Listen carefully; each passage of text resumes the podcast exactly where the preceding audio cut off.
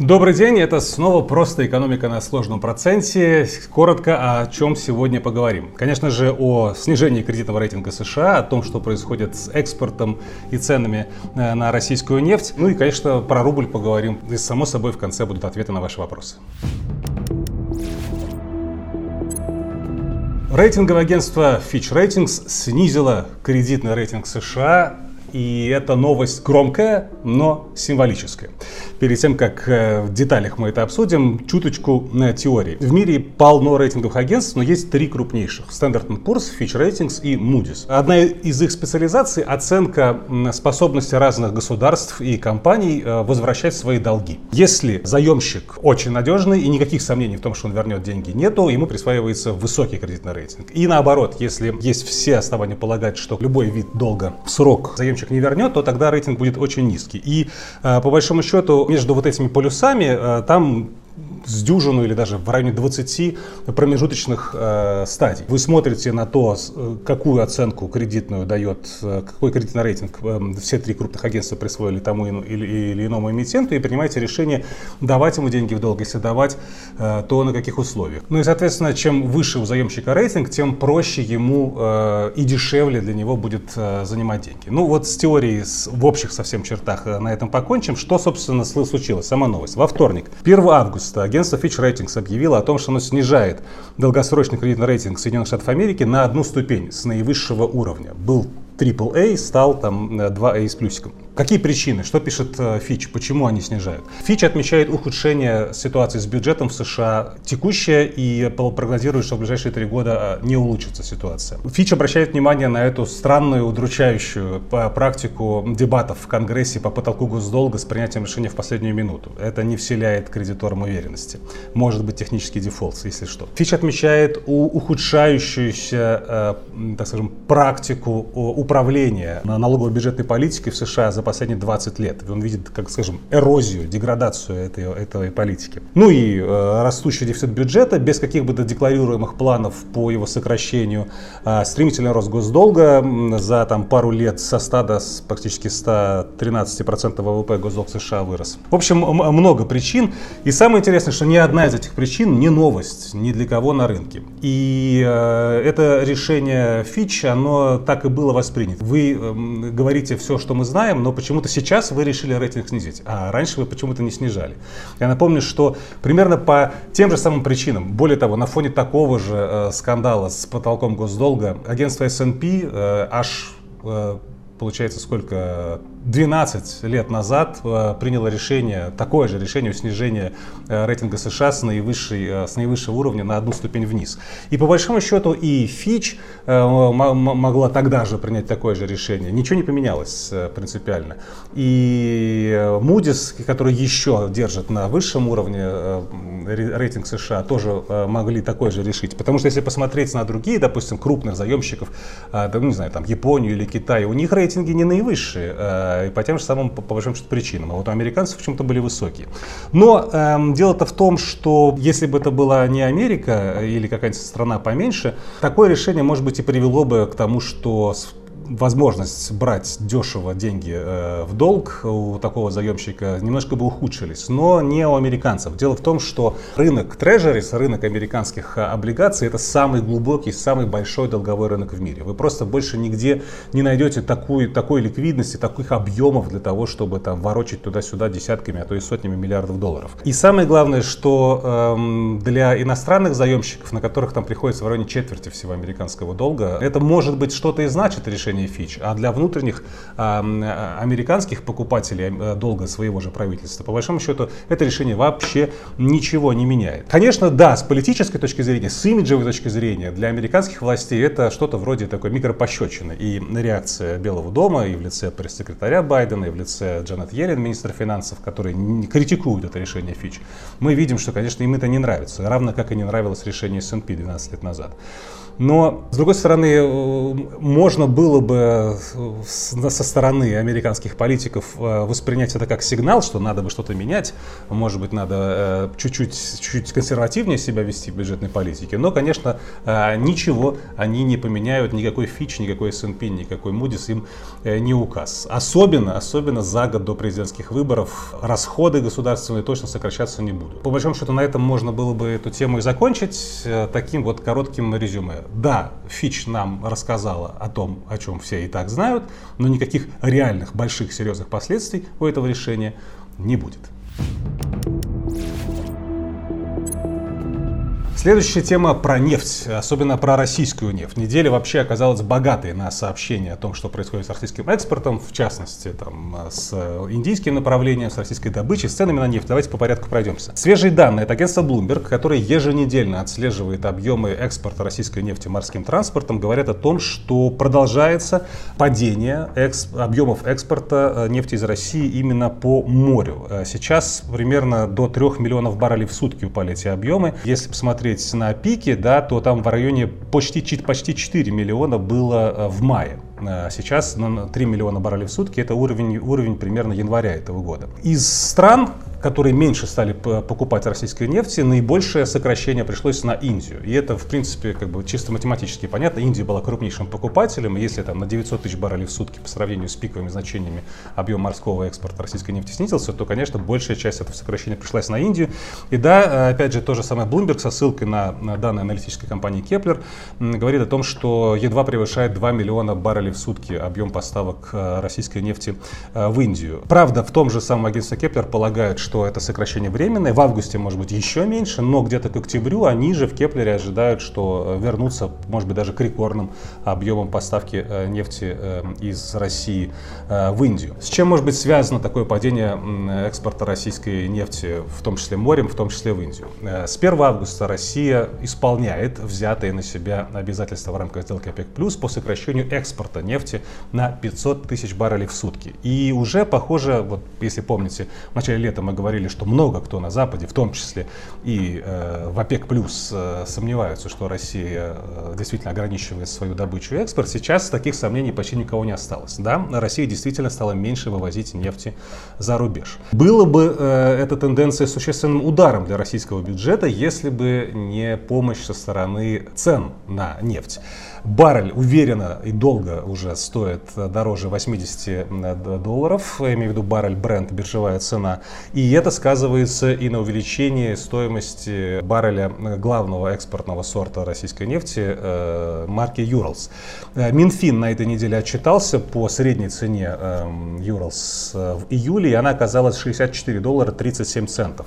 То есть официально впервые с введения странами G7 и коллективным Западом потолка цен на российскую нефть в декабре прошлого года, официально Минфин признал, что экспортные цены на российскую нефть выше этого потолка. То есть де-факто потолок не вполне работает. Да, там на Западе говорят, что все равно есть большой дисконт к текущим биржевым ценам. Приходится России много тратить денег на создание параллельной даже, так скажем, инфраструктуры по экспорту, да, теневой флот, там страховки не э, в привычных для, э, для себя страховых компаниях. И на это все расходуются деньги, соответственно, действительно есть ущерб для российского бюджета. Но, как мы видим, э, потолок работает не так эффективно, как он задумывался авторами. А, если же посмотреть еще и на курс рубля, то получается, что при нынешних ценах на Юрлс а, рублевая а, цена барреля превышает 6 тысяч рублей. И для российского бюджета это очень даже неплохо, даже на фоне того, что объем экспорта нефти падает. Если заканчивать тему по нефти, еще одна есть новость, тоже опять же от Bloomberg, который сообщает, что в России по итогам этого года будут побиты темпы по объемам бурения. С января по июнь российские нефтяники пробурили почти 15 тысяч километров эксплуатационных скважин на 6% это больше плана, э, на 8,5% больше, чем за аналогичный период 2022 года. Я не знаю, откуда у Bloomberg информация о том, какой был план по бурению у российских нефтяников, но как бы, других данных нет. Почему э, растут объемы бурения, при том, что Россия как бы должна сократить объемы добычи и уж, и уж точно сократить объемы экспорта? Есть тут разные версии. Кто-то говорит о том, что таким образом российские нефтяники поддерживают задел на то, чтобы в будущем резко нарастить объемы добычи. И вторая версия, который тоже часто я встречал от специалистов по нефтяной отрасли. Эм, дело в структуре месторождений. А, большая часть из них, особенно в Западной Сибири, старые, выработанные для того, чтобы их производительность не сильно сокращалась, приходится много бурить дополнительных эм, скважин. То есть это поддерживает э, старые месторождения на более-менее производительном уровне. Заканчивая тему нефти, э, здесь, наверное, надо уже как бы про рубль пару слов сказать. Ему, впрочем, такие нефтяные рекорды э, сильно не помогают. Да, конечно, мы видим, что при росте цен на российскую экспортную нефть мы видим э, сокращение объемов ее экспорта, соответственно, вот это вот как бы плюс на минус дает примерно ноль э, здесь у нас. Ну и здесь надо еще смотреть на структуру эм, торговли, а главное на валютную структуру торговли российской нефти.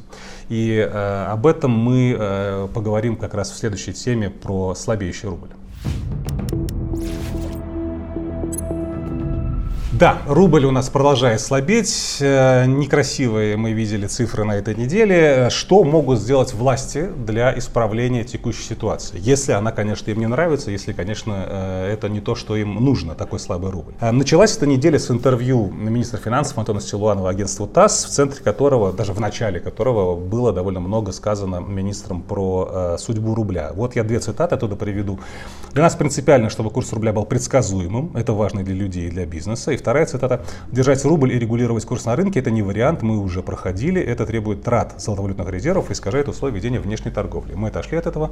У нас курс а, плавающий. Ну что поделаешь, видимо, э, то, что происходит сейчас, с точки зрения Минфина, это курс предсказуемый. И что нам еще говорит Суланов? Мы не хотим интервенциями спасать э, рубль, но давайте подумаем, а чем вы еще можете э, оградить рубль от такого ослабления, особенно на фоне дорогой нефти. Можно, например, ввести какие-то меры валютного контроля, да, то есть чуть-чуть эм, как бы внимательней, чуть-чуть строже смотреть на то, кто и каким образом валюту из России выводит или не приводит приводит ее обратно, заработав там на экспорте. Но э, прямо вот новость этой недели.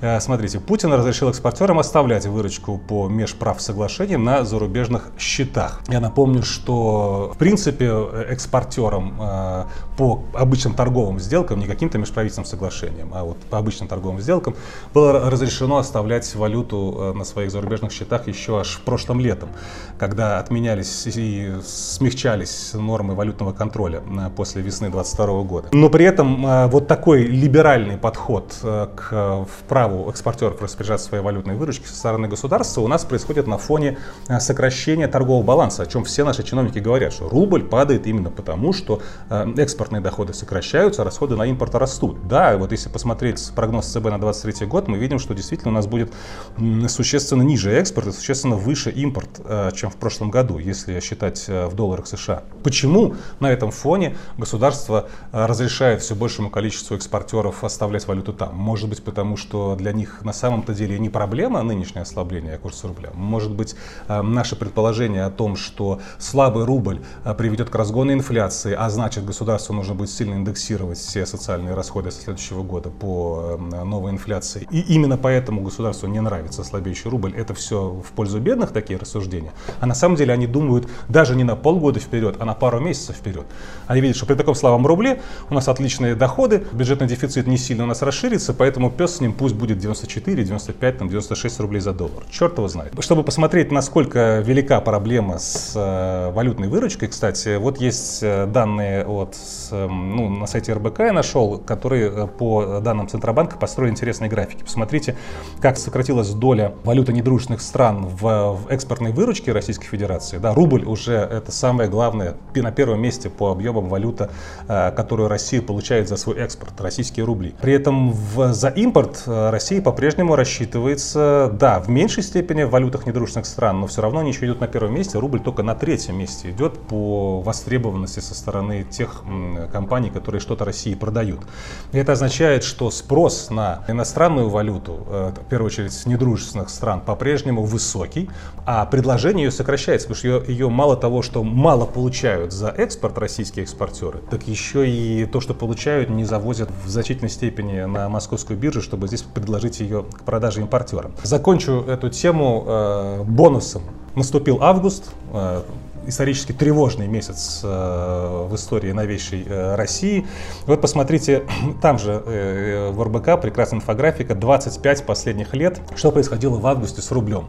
Мы видим, что только в 7 месяцев из 25 августов, которые прошли за последние 25 лет, рубль укреплялся. Все остальные разы рубль к доллару слабел. Как вы думаете, что будет на этот раз? Или уже первые дни августа нам сделали такой тизер, что на самом деле будет все как обычно? Я думаю, что как обычно. Ну и переходим к ответам на ваши вопросы. Как обычно, я не буду их зачитывать, но вы можете поставить на паузу и прочитать точные формулировки. Вадим Дмитриев интересуется моим мнением по поводу ситуации на российском фондовом рынке. Ну что ж, Вадим, правильного ответа на ваш вопрос э, никто не знает, это надо говориться. Э, индекс Мосбиржи забрался на уровни, на которых он был до 24 февраля 2022 года, и многие говорят, что это абсурд. Посмотрите, что есть санкции, есть существенное падение выручки большого количества экспортеров, которые составляют значительную долю голубых фишек на российском фондовом рынке, что не, может их, не могут их акции так дорого стоить. Но э, другие говорят, нет, почему же не могут, посмотрите, инфляция, надо как-то это компенсировать компенсировать. Плюс есть такой довод, что российский рынок во многом становится похожим на иранский фондовый рынок, герметичный, э, с которого особо некуда деться и во многом безальтернативный для большого количества э, инвесторов внутри страны. И поэтому он обречен на рост. Э, будет и дальше некий там разгон котировок. Мне же кажется, здесь еще есть третья сторона вопроса, это я предполагаю. Темпы ослабления рубля, темпы вывода валюты э, из страны намекают на то, что значительная часть э, вот этого э, объема вывода валюты организована теми, кто разгружается сейчас на фондовом рынке об мелких там, физиков, от покупателей розничных. Цены растут, по высокому курсу люди продают свои акции, и полученные рубли меняют на валюту и выводят эту валюту из страны. Я не могу это доказать, но мне никто не может запретить предполагать, что отчасти нынешний и рост рост э, котировок на, фон, на Мосбирже и э, ослабление валюты этим связано. Когда этот процесс завершится, и завершится ли он, не очень понятно.